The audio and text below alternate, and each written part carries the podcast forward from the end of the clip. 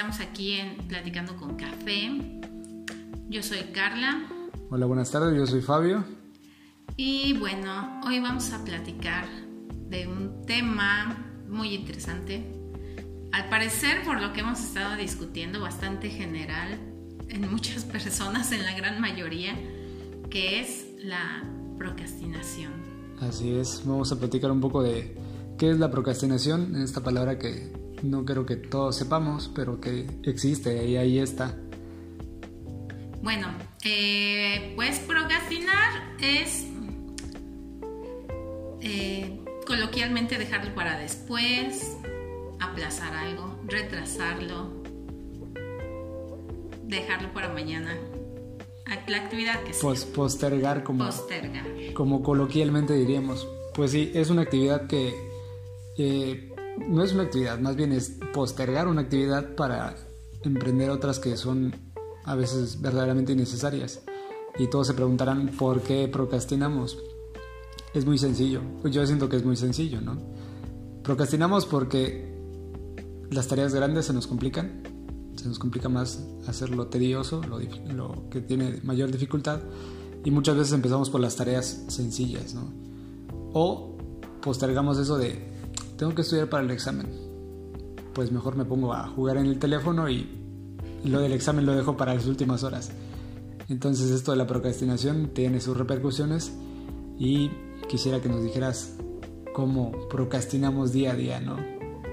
Bueno, eh, me he dado cuenta de que hay diferentes actividades que se procrastinan. Bueno, como decías, ¿no? Eh, la escuela, ¿no? Los exámenes.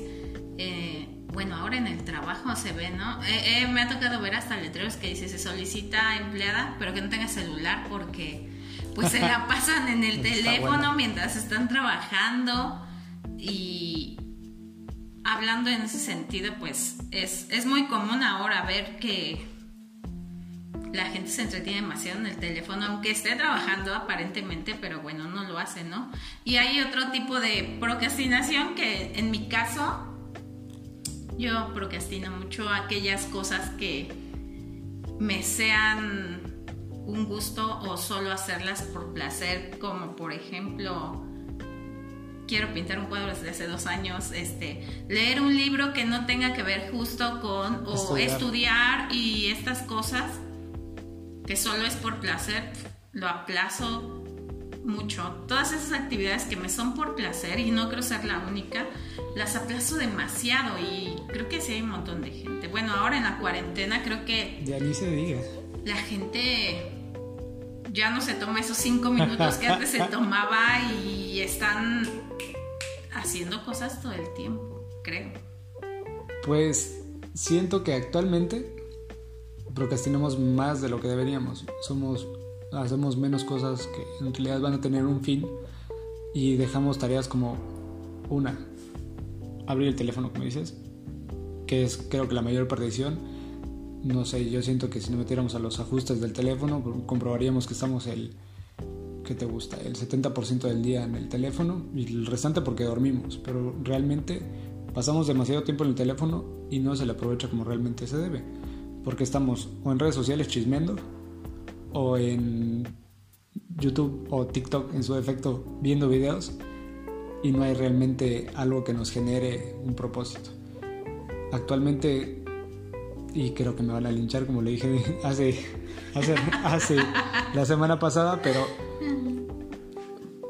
esta actualidad, esta, esta generación en la que se pierde más tiempo de lo que se puede producir, que también es un tema que vamos a tocar ahorita, es algo bien complejo porque a futuro siento que va a haber muchos problemas por el tema de precisamente dejar para mañana lo que podemos hacer hoy.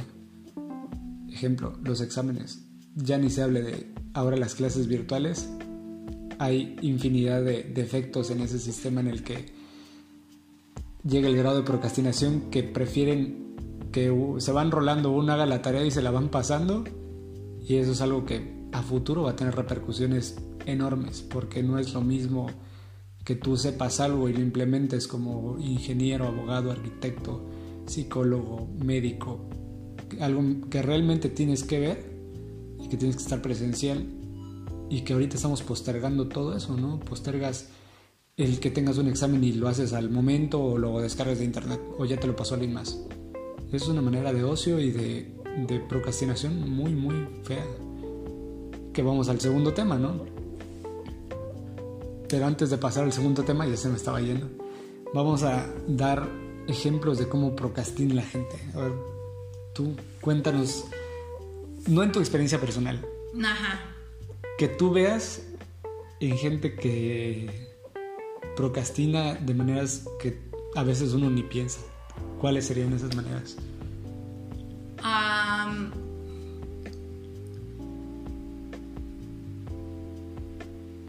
creo que que me ha tocado ver eh, ahora que hablabas justo de esto de la escuela híjole Ya va a quemar a la gente.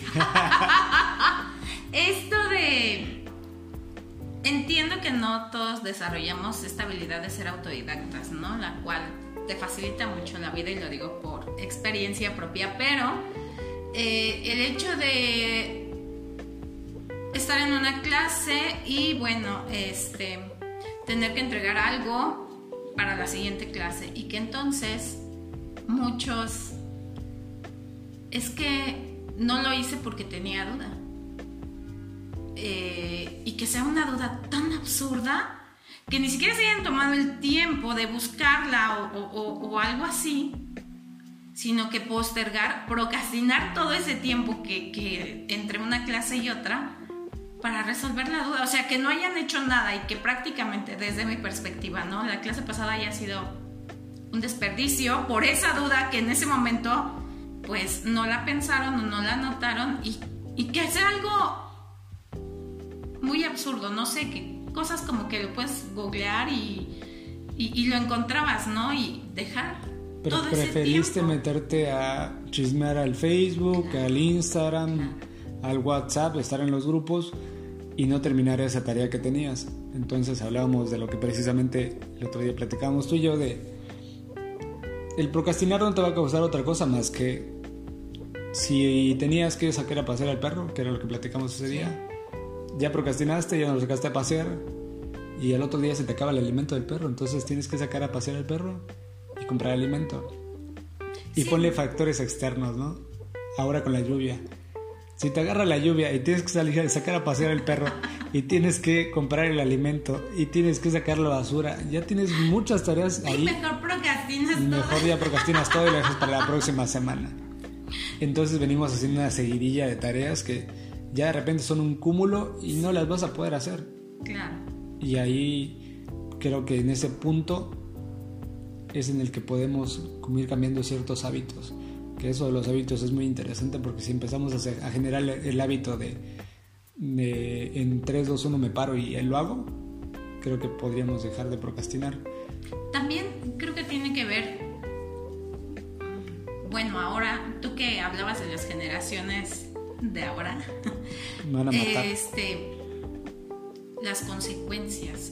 Eh, no todos, pero una gran mayoría no tiene las consecuencias de actos refiriéndome a personas, obviamente, no sé, adolescentes e incluso adultos, este, no, no, no ven las consecuencias de estar en el teléfono mientras trabajan, porque, bueno, si los corren, Pues qué, claro, o sea, muchos viven en casa de sus papás y entonces no, no, no dimensionan. Exacto, no dimensionan estas consecuencias y creo que las consecuencias también tienen mucho que ver.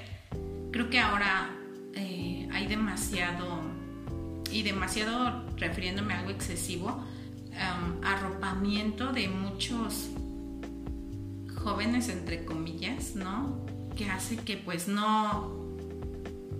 No, no, no, no enfrente consecuencias ni nada por el estilo. Bueno, ahora Ajá, ves personas de 35, 40 años que son hijos de familia y que siguen estudiando, ¿no? No digo que estudiar esté mal, por supuesto que no, pero pues tienes que desarrollar más tu vida más allá, ¿no? O sea, Pero es precisamente eso, el, el, el solapar, el hecho de que desde una actividad tan simple como arreglar la cama, arreglar el cuarto y procrastinar eso, O sea, ya desde ahí empiezas a fallar en tus tareas diarias y empieza mal el día. Y si encima de eso, como tú dices, viene mamá o papá y te tiende la cama, o viene alguien más y te soluciona los problemas, es imposible que uno avance. Que precisamente creo que con eso viene a nuestro segundo tema. Y antes de eso creo que vamos a dar unos dos, tres tips para dejar de procrastinar, que mucho nos va a ayudar. Yo los he implementado últimamente y de verdad funciona. Para ti, Carla, ¿qué sientes que funcionaría para que la gente dejara de procrastinar? Uno, eh,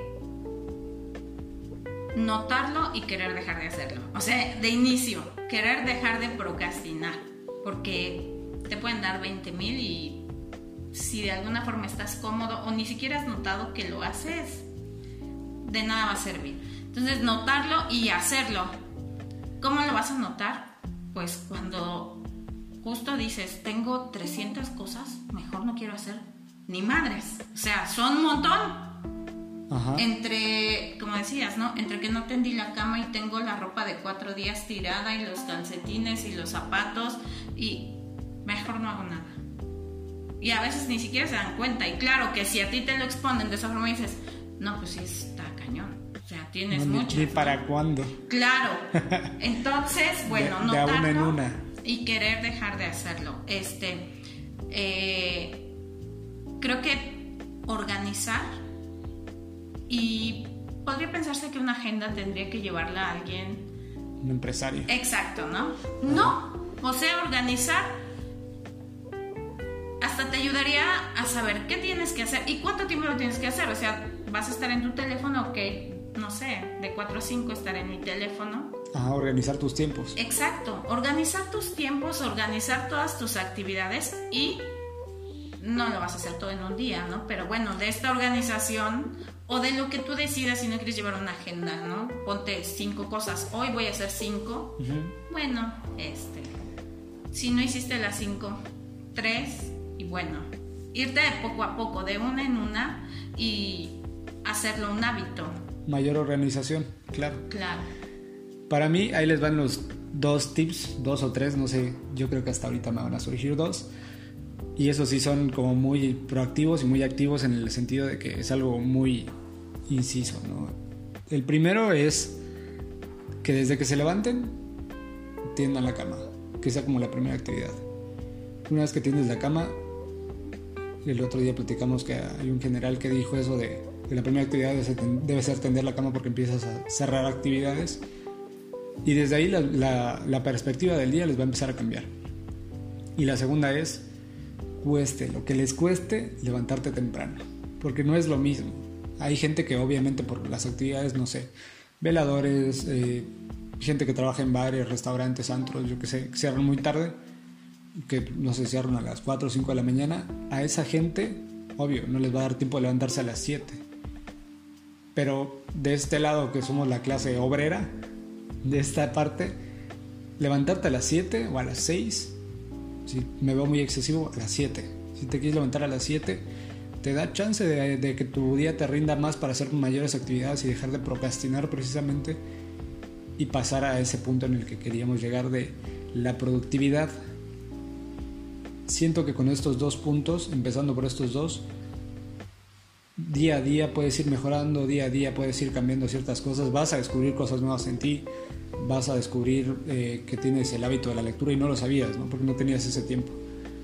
Vas a descubrir que te gusta eh, escribir y no lo habías descubierto porque no tenías tiempo, porque te despertabas ya a las 11 y era hora de desayunar, desayunabas y ya te agarraba la hora para ir al trabajo o, o hacer alguna otra actividad y no tuviste esas dos horas si te gusta al final del día para dedicarte a un hobby ¿no? y descubrir que ese hobby puede ser una pasión y te puede llevar a algo más.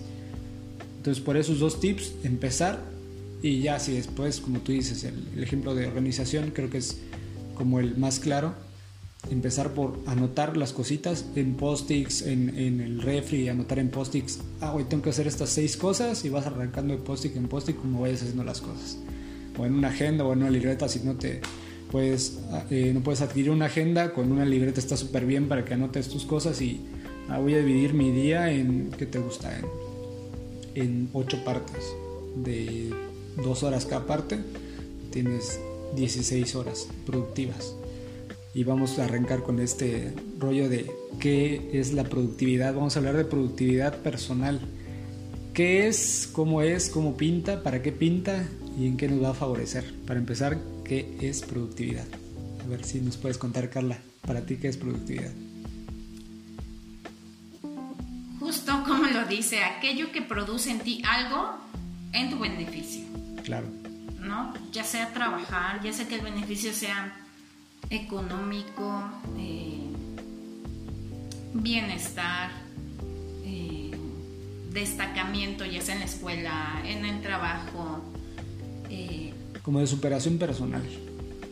Y laboral, económica, social, todo aquello que te cause esto, que produzca en ti algo benéfico en cualquiera de estas áreas, va de claro, la mano. que todo lo, lo, produces, al final tú lo produces, ¿no? Va de la mano una con otra. El ejemplo de lo que poníamos de la procrastinación, vamos de la mano, justo con este rollo de la productividad. Yo creo que está demasiado ligada, en muchos aspectos. ¿Cómo? A ver, para ti, ¿cómo, cómo está ligado? ¿Cómo va de la mano? Voy a poner el ejemplo del cuadro que yo decía, yo procrastino algo placentero, ¿no? Estoy produciendo realmente, soy productiva todo el día, pero lo placentero lo procrastino. Ahí está ligado completamente porque a mayor bienestar, al fin de cuentas eso que te causa placer, satisfacción. te da y satisfacción te da, por supuesto, bienestar. A mayor bienestar, mayor productividad, porque en mi caso tampoco todo tiene que ver con producir, ¿no? O sea, también tienes que buscar tu bienestar y eso ayuda a la productividad, no sé, que desayunes, que descanses lo mejor posible y claro, procrastinas actividades y a lo mejor eres eh, menos productivo. Claro, no en el sueño, no no no tienes un sueño reparador, pero en la madrugada igual un montón de gente está en el celular, ¿no? Como platicábamos, ¿cuántas veces hemos leído ese post en, en, en Facebook, ¿no? A las 2 de la mañana, alguien más despierto. Y eso por supuesto que se va a ver reflejado en la productividad, ¿no? Claro. Al final, a mayor bienestar, mayor productividad y claro que viene de la mano, creo, está ligado muy cercanamente a la procrastinación, ya sea de actividades productivas, ¿no? Como lo decíamos, que estás trabajando y bueno, te la pasas en el teléfono y no realmente eres para no nada trabajas, productivo. claro. O estás estudiando y tampoco estás produciendo por procrastinar. O en este caso hasta cosas de bienestar propio que te las procrastinas, por supuesto que te, se van a ver reflejadas en, en la productividad, ¿no? Porque en mi caso, por ejemplo, que hablo de estas cosas por placer, que a lo mejor pueden servir, como hablábamos, de pintar paredes, ¿no? Sacar el estrés, qué sé yo. O como bien decías, este, a lo mejor encuentras que es otra de tus pasiones y no sé, ¿no? Te lleva a otro y no lado. lo sabías. Pero si se procrastina, exacto, o sea, si no lo haces, si no lo explotas, que este, en es, estos ejemplos son como los dos extremos, ¿no? Claro. Procrastinar a lo productivo y no producir, o al revés, no estar produciendo el tiempo y procrastinar todas estas cosas que también son parte del bienestar, ¿no? Leer un libro por el puro placer, por, por la gana de leerlo, qué sé yo, ¿no? Sí, no necesitas verdaderamente ser estudiante o estar en, una, en un posgrado para estar leyendo, es verdaderamente por placer. Productividad, siento que podríamos ser más productivos si tan solo nos dedicáramos a esos...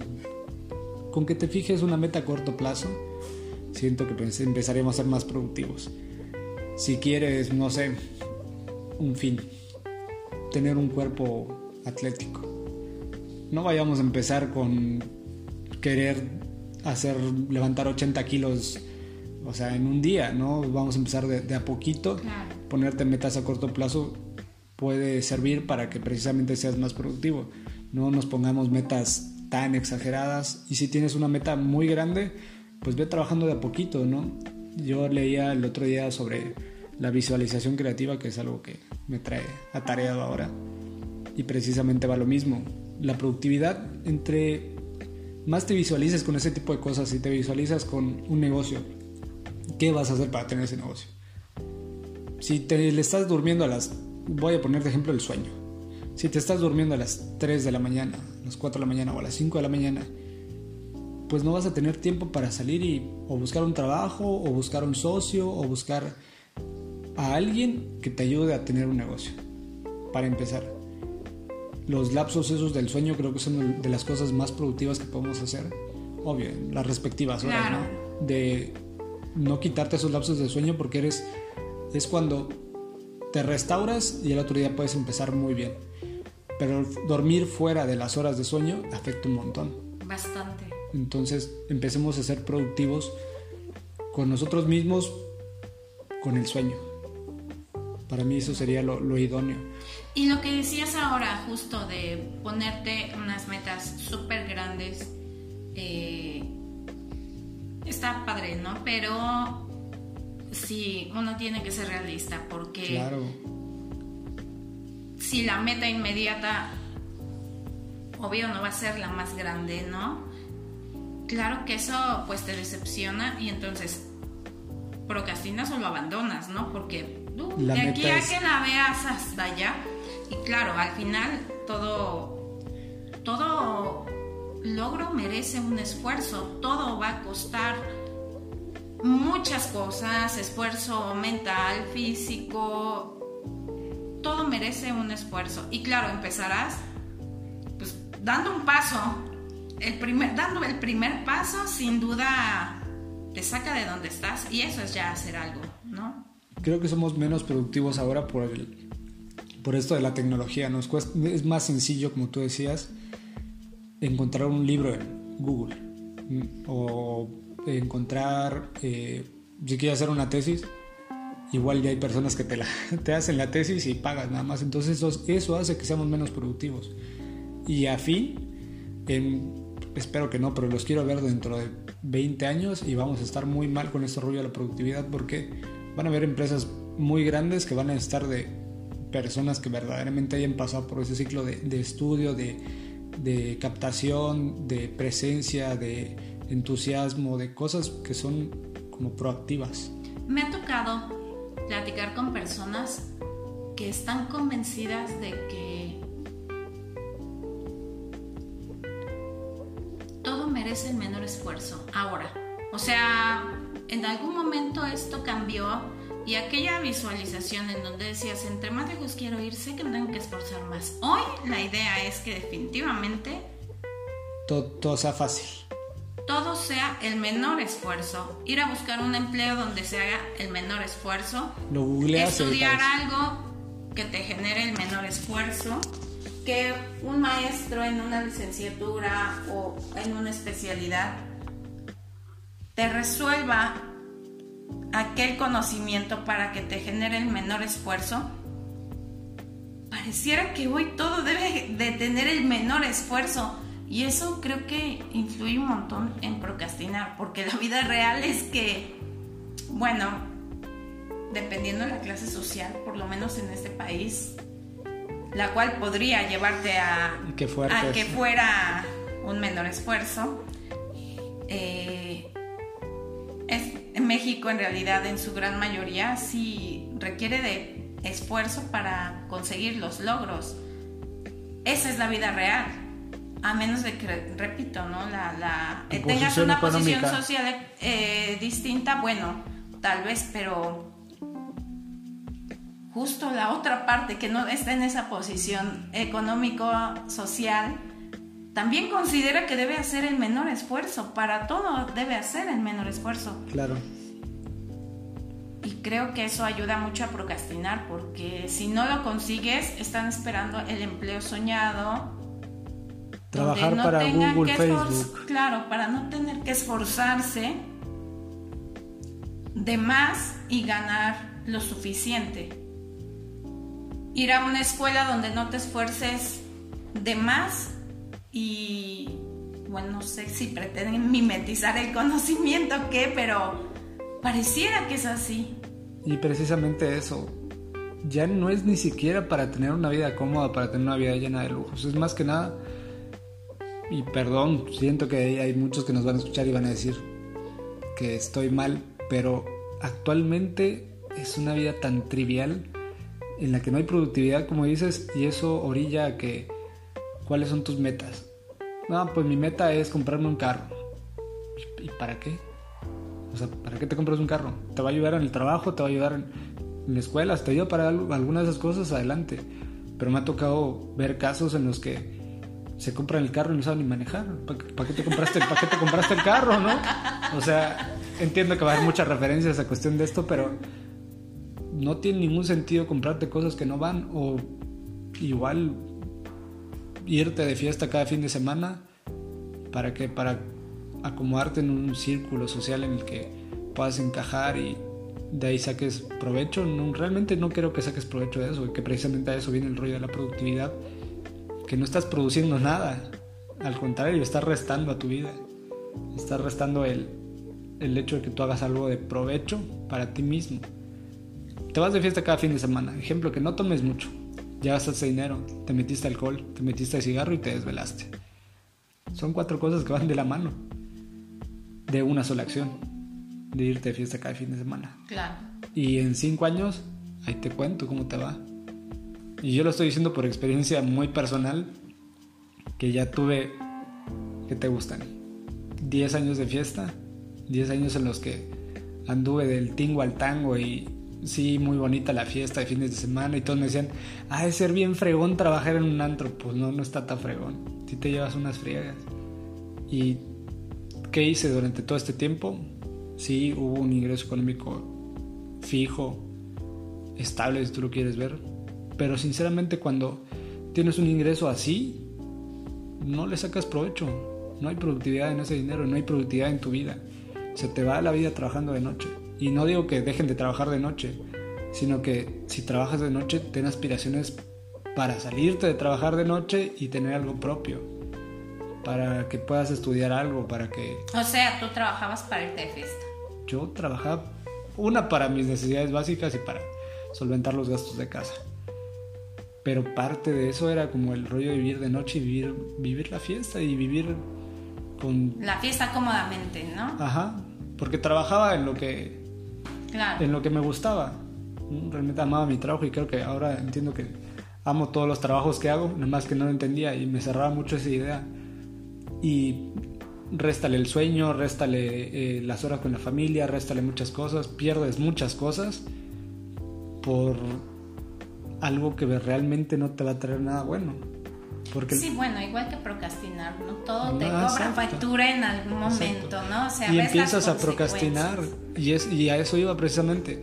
Empiezas a procrastinar en el hecho de que eh, ya llegó el domingo y ya no quieres ir con la familia a desayunar, ya no quieres estar con tus seres queridos, porque también eso es productivo.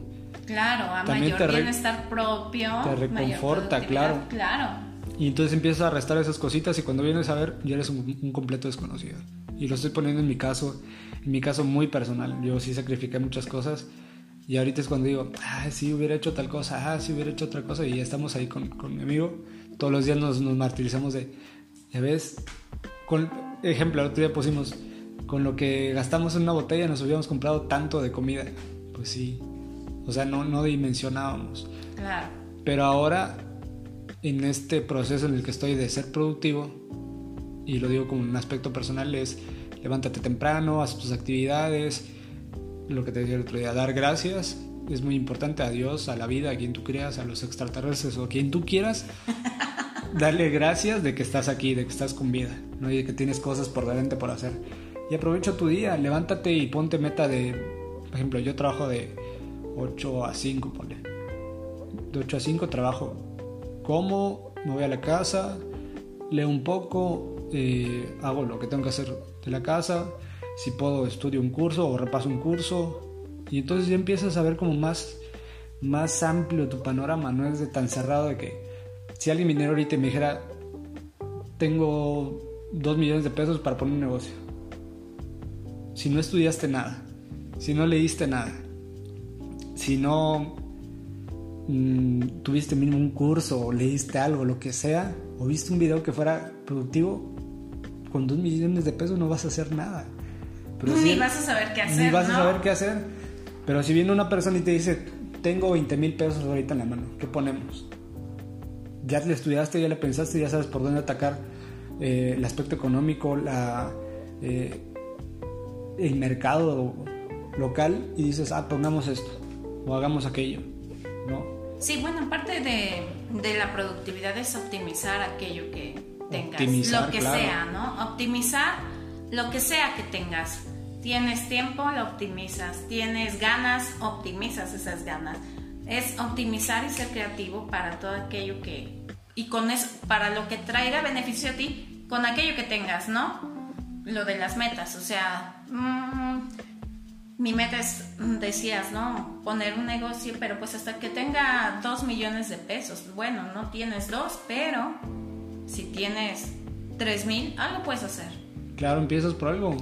Empiezas por algo y no tienes que abalanzarte. a- Ahorita estamos con la ideología de, de lo global, de agarrar y las cifras son millonarias, pero también esas cifras millonarias empezaron por algo pequeño. Claro.